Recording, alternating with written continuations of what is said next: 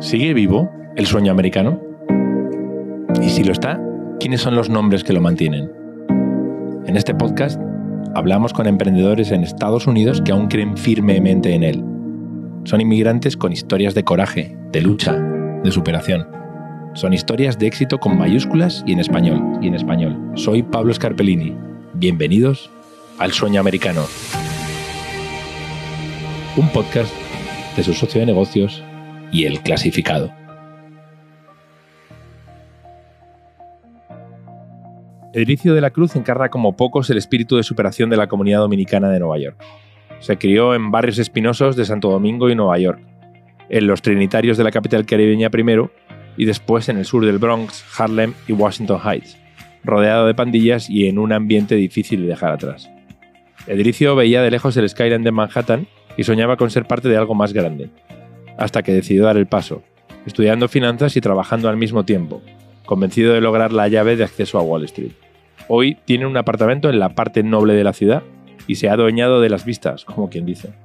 En noviembre, un gigante como Mastercard le compró su empresa, Arcus, una plataforma que facilita soluciones de pago a proveedores de servicios y otras aplicaciones de pagos en tiempo real en toda América Latina. Edricio dice que no podría haber conseguido nada semejante en ningún otro país, donde subir posiciones en las clases sociales es casi imposible. Esta, dice, es sin duda la verdadera tierra de las oportunidades. Y esta es su historia. Hola, Edricio. Muchas gracias por estar con nosotros. ¿Cómo estás?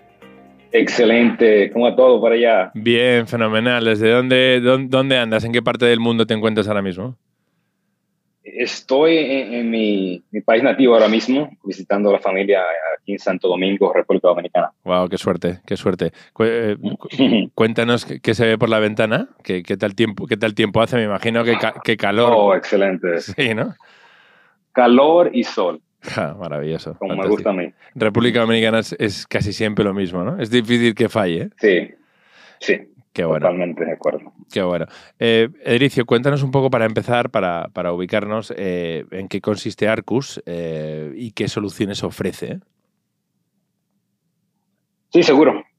Arcus hoy en día ah, es una plataforma de pagos. Ah, nosotros trabajamos con, clientes que son bancos, fintechs o retailers, principalmente en Latinoamérica le permitimos a aplicaciones de conectarse a nosotros, a Arcus, y lanzar soluciones de pagos. Si, por ejemplo, como ejemplo, Rappi, si Rappi quiere conectarse y proveer pagos servicios a consumidores, que una persona puede entrar al Rappi App y pagar agua, cable, teléfono, electricidad desde Rappi App, Arcos permite toda esa funcionalidad por detrás. Entiendo. ¿Cómo, ¿Cómo, surgió la idea? ¿En qué momento? Sé que, sé que eh, eres cofundador, que fuiste CEO. Eh, ¿De dónde surgió este concepto? ¿Ya lo llevabas dentro? ¿Lo tenías pensado? Eh, ¿En qué momento se te enciende la bombilla para crear algo así? Sí. en vez de, de, de, que se emprendió el bombillo o, light bulb moment, como le dicen, creo que fue un proceso gradual. Okay. Y el concepto original no tiene nada que ver, no tiene que, mucho que ver con lo que es ahora. Okay. Eh, inicialmente éramos Regali y el concepto era cambiar el proceso de remesas. Yo soy emigrante, yo crecí a través de remesas por mi padre cuando vivía en Nueva York y enviaba remesas a, Santo Domingo. Luego emigré, uh, trabajé después de, de, high school, you know, me ingresé al colegio, a la universidad de una vez. Trabajé varios años como mecánico de avión y durante ese tiempo me tocaba a mí enviar remesas a, mi familia allá en Santo Domingo. ¿Cómo era el Entonces, era un sistema? Yo, yo, me acuerdo, yo también viví en Nueva York. Yo no tenía que enviar remesas a, a, mi país, en este caso España, pero veía constantemente a gente de República Dominicana, de Puerto Rico, de Colombia enviarlo y siempre se quejaban de que las compañías que usaban eh, se quedaban con un porcentaje muy alto, que era muy poco conveniente para enviarlo, me imagino, ¿no? Correcto, correcto. Entonces era un proceso bien, bien conveniente, largo, no transparente y caro.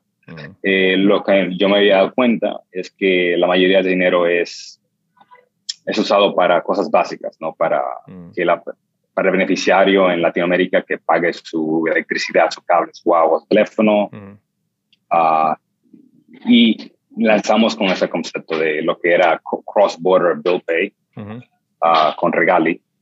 Ah, después de lanzar en el 2013, como dos años después, nos dimos cuenta que había una oportunidad más grande de proveer eh, pagos servicios modernizados en Latinoamérica, pero en vez de proveerlo directamente al consumidor, a proveérselo a empresas. O sea, en vez de ser B2C, es ser B2B.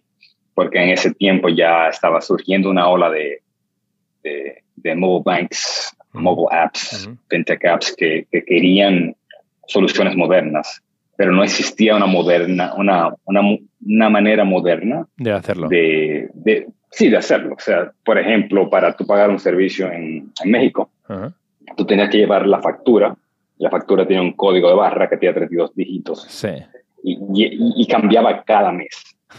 Entonces, si tú querías transferir esa experiencia a, un, a una aplicación móvil, la persona en su móvil tenía que teclar 32 dígitos cada mes y es una experiencia que es muy mala, ¿no? Claro. Lo que nosotros hicimos, en vez de hacer eso cada mes, ingresas un número de cuenta de 8 dígitos y eso te alerta automáticamente cuánto debes, cuándo lo debes y automatiza básicamente eh, ese dolor de cabeza que todos tenemos de pagar los servicios. Total, total. Está perfectamente aclarado lo de que no fue un momento de light bulb o de bombillo, sino que lo fuiste descubriendo, pero igual, eh, viendo tu historia echando para atrás, eh, sí parece muy extraño que alguien como tú eh, acabe haciendo lo que ha hecho y convertido en lo que, en lo que has hecho, ¿no? Porque para que, para que la gente sepa, un inmigrante dominicano que creció en Harlem, eh, que se salió del colegio y después volvió, que pasó por Wall Street, que es un stand-up comedian ocasional, que,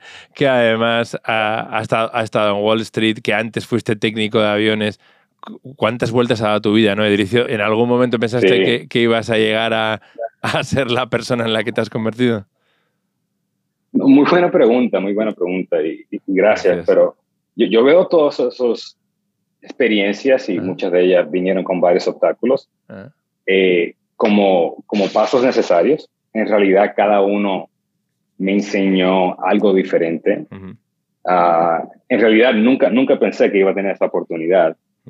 Ah, pero sí le agradezco a, Dios y agradezco a, todo lo que llegó en mi camino, bueno o malo, porque en realidad me preparó para, para la odisea que es el emprendimiento. Y, hmm. y duramos nueve años con Arcos antes que llegamos a la gran oportunidad de, de vender la empresa a Mastercard ah, el año pasado. Entonces fue un gran triunfo lograr eso Ah, muy pocas empresas llegan a ese nivel, entonces estoy, muy, muy, muy feliz con eso. Por supuesto, por supuesto. La venta, la venta Mastercard, ¿qué ha significado? Es decir, en términos de, no solamente en términos de realización personal, sino impacto para vosotros como fundadores, para, para, para los empleados, eh, os pone en otro nivel, me imagino. Sí, claro. O sea, uno unificarse, una fusión con, con una empresa como Mastercard te da un número de recursos increíble, te amplifica tu crecimiento, tu, tu alcance ah, y te abre abres puertas que no tenía acceso anteriormente. Ah, entonces creo que el equipo está muy, muy feliz.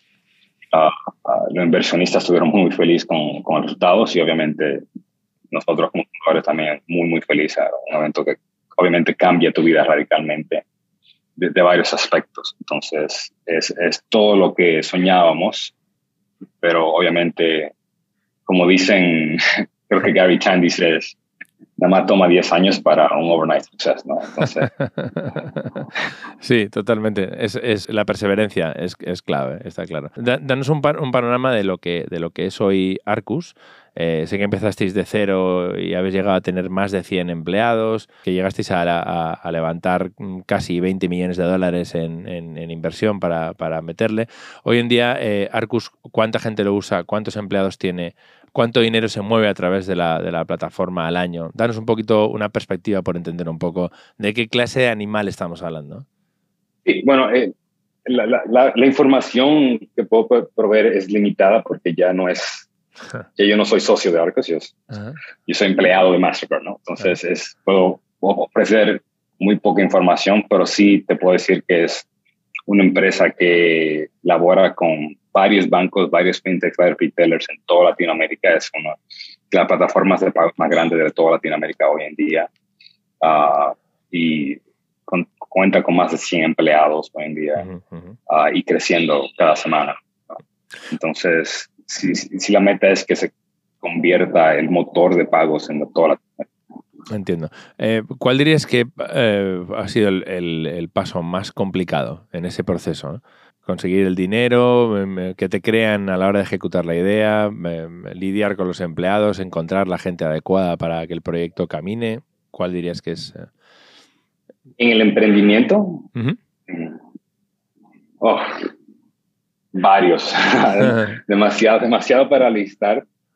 Ah, pero te puedo decir algunos de los retos. Creo que primero que todo, filosóficamente, emprender no es como ejercer otro tipo de carreras. Porque si yo, si yo quiero ser un doctor, un abogado, o un pelotero, o un artista, todo ese tipo de carreras, aunque son, suenen muy diferentes, todos tienen una estructura, o un camino, o un paso. A más B igual a C. Entonces, uh, el emprendimiento no es así un emprendimiento es tú estás de un paso a otro, tú no sabes lo que va a pasar. La realidad es que esa falta de estructura, tu cerebro no está educado lo suficientemente para adaptarse a esa estructura, porque toda tu vida, cuando, estamos, cuando somos chicos, estamos en bachillerato, luego en la universidad, hay un ritmo de estructura y, y esa estructura se, se, rompe totalmente con emprendimiento. A lo mejor una persona, claro, se quiere ir, a lo mejor estás levantando dinero y no puede y el mercado cambia, a lo mejor tu producto no pega como debe pegar. O sea, hay varios, varias variables, la cual tú no sabes cómo vas a reaccionar, y especialmente si nunca lo has hecho antes. ¿no? Es mucho más difícil, no importa lo inteligente que eras. Uh, entonces, eh, la esa incertidumbre, esa falta de estructura, uh, crea mucha ansiedad y, y caos Ah, y, creo que muchas personas, ¿saben? No pueden aguantarlo, por eso la mayoría después de... Cierto. Creo que en estadística, después de cinco años, creo que la mayoría de empresas desaparecen. Es porque ese estrés, esa ansiedad, te puede comer vivo desde adentro. Por supuesto. Y luego eh, está el, factor Nueva York, ¿no? que es una ciudad especialmente dura dentro del ecosistema de Estados Unidos, quizá la más dura, donde la comunidad dominicana es, extensa y muchísima gente como tú, ¿no? que sale de la isla y llega, y llega a Nueva York. No tanta gente, por no decir que no, no mucha, más bien poca, consigue ¿no? llegar a, donde, tú, donde tú has llegado. ¿no? Mucha gente, la mayoría, mm, subsiste como puede, mm, mm. suficiente para, para, pagar sus biles, como dicen allá, eh, y poco más. ¿no? ¿Crees que es más difícil ese ecosistema de Nueva York y para los dominicanos. ¿no? Es decir, que en muchos casos no dejan de ser ciudadanos de segunda, de tercera, por venir de otros países, eh, por las condiciones de inmigración, el tema de los papeles, etcétera, etcétera. ¿no? Todo, es, todo es un obstáculo. ¿no? Sí, sí, ese es un muy buen punto. Algo que yo me he dado cuenta en el transcurso de, bueno, platicando con otras personas, con otros inmigrantes, otros fundadores y, analizando mi propio transcurso, es que uh, es muy importante estar en el, en el cuarto correcto, como yo digo, es getting in the right room. Porque yo me di cuenta muy temprano, pues yo crecí en el Bronx y Harlem, que ese no era el mejor ambiente para mí. los humanos son animales sociales. Nosotros aprendemos mucho de nuestro ambiente y somos productos de nuestro ambiente. Y me di cuenta que ese ambiente no era el mejor para mí necesitaba escaparme de ese ambiente y buscar una manera de socializarme con otras personas. Me tomó mucho tiempo hacer eso. eso, te iba a decir, porque está muy bien que lo identifiques, pero de ahí a salirte a cambiar es muy difícil. Es muy difícil por, una cuestión, por una cuestión económica, por una cuestión de familia, por muchas cosas, ¿no? ¿Cómo, ¿cómo, lo lograste? También, porque, sí, porque, ¿sabes? porque tú ni sabes cómo va a tomar ese primer paso. Mm. Primero yo subconscientemente tratar, traté de escapar. Mm por yendo al lado de la milicia. Me, inscribí en la, en la, Fuerza Aérea Americana, uh, me di cuenta y traté de ser piloto, esto no funcionó, cambié de carrera a mecánico de avión, me fui de, la universidad, pero también eso me di cuenta, lo hice cinco o seis años, después de un tiempo no, no, no estaba funcionando. Entonces, cuando entré a la universidad, tampoco entré a la mejor universidad, entré a Community College, que sabemos que es, es una, una, escuela muy humilde. También me di cuenta que ese no era el mejor ambiente. O sea, era tratando diferentes ambientes para ver si me sentía uh, correcto, si me sentía que estaba... Se encajaba para ti. Exacto. Entonces, cuando fui, ya entré a Baruch College, ya tenía 24 años. Uh, y 20 cuántos? 20, 24. 24, ok. 24, sí. Y ahí comencé a, a lo que comencé a preguntar, a investigar, o sea, cuál es la mejor carrera que puedo sacar de, de, de la universidad. Y en ese tiempo era uh, investment banking, ¿no? banca de inversión. Y no tanto por la paga, pero sino porque sabía que esas, la, las mentes más brillantes, sí. uh, más capacitadas estaban ahí. Yo pensaba, y mi tesis era si yo puedo estar en un ambiente de así, de alta competencia, muy intelectual, eso, un proceso de osmosis lo voy a captar. Y el, tema es que esas, empresas típicamente no, no reclutan de, de, universidades de City College, pero no importó, de una manera u otra lo, logré entrar. Pero lo que quiero decir es, lo, mi, yo quería entrar tanto no solamente por el dinero, pero sabía que el ambiente me iba a cambiar y que necesitaba un cambio de ambiente porque, como tú mencionaste, uh, todo ese migrante dominicano o cualquier, cualquier otro país va de un sitio a otro y la, eh, su vida no cambia radicalmente, mejora, pero no cambia radicalmente y es porque continúan en ese bubble. En la misma dinámica, ah. en la misma dinámica rodeados del, mismo ambiente. Y es, es interesante, te iba a preguntar además, eh, que de alguna forma lo has respondido, el, el impacto que tuvo en la educación, ¿no? Porque de repente decides dejar college, meterte en el tema de mecánico de aviones, que en, en principio suena como, como un oficio que te podía haber dado de comer bastante bien, ¿no? Supongo que podéis haber subsistido, pero decides volver a estudiar. De nuevo, en una cultura como la dominicana, donde creo que el porcentaje de universitarios es bajísimo, ¿no? Creo que no supera ni el 25%. ¿Qué papel juega la universidad, la, educación, en el éxito de Delicio de la Cruz? Sí, eh, yo creo que hay dos tipos de educación. Hay, hay la educación de social, el cual es lo que mencioné, de, de moverte de un cuarto a otro hasta que encuentre el cuarto correcto, getting in the right room. Ah, y, otro es, el aspecto de certificación. O sea, si yo voy a X universidad, ¿qué, nivel de certificación me pone? Si yo voy a Community College es una cosa, si voy a Ivy League es otra totalmente. Entonces, me da cuenta que tenía que separar los dos. ¿no?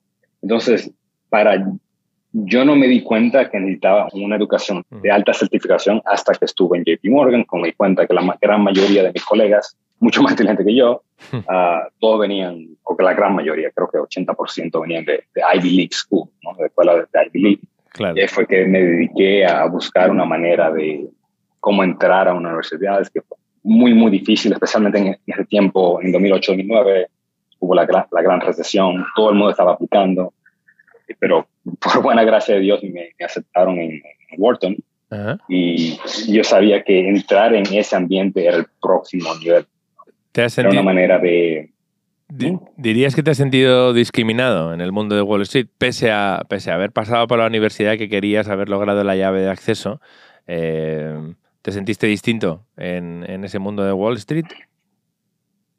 Sí, sí hubo, hubo ocasiones en las cuales o sea, yo, nunca me molestó, nunca me molestó, pero sí vi ocasiones en las cuales era obvio que había como, como, ¿cómo lo comunico? No era por, no era por mal, era por, de su lado, de estas personas que era obvio que ellas no habían interactuado con personas hispanas ah, o personas de color y le faltaba esa educación, esa exposición. Una vez allá nos llevaban a, country clubs, todo parte de investment banking, ¿no? Y un día un boss nos llevó a un country club uh, muy en, Connecticut.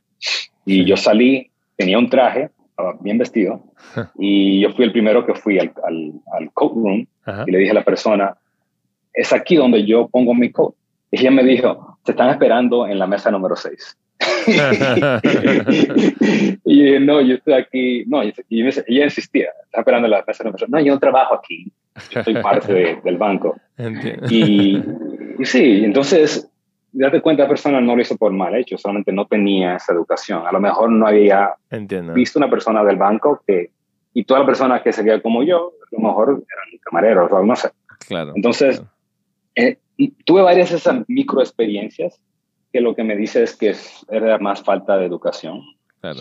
Ah, y al fin uno no puede sobrereaccionar, ¿no? es cosa de la vida. Claro. ¿Cómo, eh, ¿Cómo, dirías que te ha cambiado el hecho de lograr tus metas económicas? Eh, cuando empiezas a tener dinero, empiezas a ganar lo que en algún momento, no sé si habías soñado o querías tener, ¿te convierte en otra persona?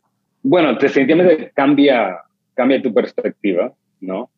Uh, varias cosas pasan. Creo que el número uno no es, es un poquito menos importante de lo que, de lo que anticipaba. Uh, número dos, creo que no, no, te compra felicidad, pero te compra libertad y eso es casi lo mismo. Uh, y cuando tú llegas a cierto nivel, creo que te, te permite ver las cosas de un panorama totalmente diferente, que es, oye, ¿cómo yo puedo ayudar, echar la mano sí a las personas que probablemente están escuchando este, este podcast, ¿no? Claro. Que son personas que quieren triunfar, quieren echar para adelante, pero no tienen ese acceso a información, a la educación, ¿no? Entonces, en, eso es lo que más me he dedicado los últimos meses después de la después del exit comencé una mi página web edriciodelacruz.com para poder escribir ah, sobre experiencias y, y, y, algún día poder ayudar, ¿no? Para que personas que, como yo, que no tenían acceso, puedan triunfar un poquito más rápido que, que, yo. te, queda, igual te queda mucho camino, ¿no, Dericio? ¿Qué, qué, años tienes ahora? Hoy tengo 41. 41, fíjate, jovencísimo. Eh, ¿Qué metas tienes ahora por delante? ¿Qué ambicionas? Sí, ahora mismo, primero que todo, tengo una bebé de un año. Mm. Primera, no sé, Enhorabuena. El, el, rol, Sí, gracias, gracias. Eh, el rol de padre y el rol de esposo y hombre de familia creo que es número uno. Pero aparte de eso, como mencionaste, yo creo que yo tengo mucha suerte y creo que he sido bendecido con, con muchos caminos y creo que es mi obligación reinvertir en la comunidad. Estoy determinando cómo ahora mismo. Lo único que puedo hacer ahora es eh, compartir mi educación a través de, de canales como este, así que te lo agradezco mucho. Pero lo, lo, lo primordial para mí es, es, cómo reinvertir en la comunidad, cómo ayudar a otros. Eh, o, sea, que, o sea, si yo tuviera 20, 25 años, que, que yo que, que, yo sepa ahora que no, no sabía en ese tiempo. Claro, claro. Te iba a preguntar la última sobre el sueño americano, pero, pero me doy cuenta que no te preguntaba por tu faceta de comediante. Cuéntanos, cuéntanos sobre eso y, y, y danos, un, danos un pequeño pequeño giro o un, chiste o una introducción, ¿no? bueno, lo que nos puedas compartir. Sí, no, no, no, eh, yo creo que para mí la comedia es la, mejor comedia, me he dado cuenta, eh, está a la frontera de, la filosofía, ¿no? porque existe pedazos de, de la verdad atrás de la comedia. Lo mejor comediante, ya siendo Richard Pryor, Dave Chappelle, Chris Rock, siempre tiene un elemento de, de, de, verdad y honestidad atrás de sus comedias. Entonces, cuando yo comencé a practicar comedia, yo tenía como varios chistes atrás, como en mi, mente, en mi cerebro. Y, uno de los más, como más presente era la, la percepción de Nueva York. Claro. Ah, ¿Y dónde, en, Santo Domingo. ¿Dónde actuabas? En Filadelfia, lo hice durante mis dos años en, Business School. Ah, buenísimo, buenísimo. ¿Y sí, sí, sí, y, por supuesto, ¿en inglés o en español? En inglés, me imagino, ¿no? No, en, inglés. En inglés, en inglés. Y la gente sí, Lo, sí lo seguía. O sea, es decir, la, la, vida de un inmigrante dominicano en Nueva York sí te entendían bien, ¿no? Sí, sí, porque era, era lo más fácil hacer, es ser honesto y hablar de tus experiencias. y, y, eso creo que ayudó mucho Entonces creo que cuando yo, creo que el primer chiste está en, el video ese de, mi página web, ah, pero por eso, mientras que sea honesto y auténtico, uh, y es algo que, que, creo que mucha gente puede entender, creo que va, a resaltar con la gente. Claro, claro. Bueno, pues para otra, para otro, para otro episodio nos debes un, pequeño segmento de tu stand-up ¿eh? y te, y, te, grabamos.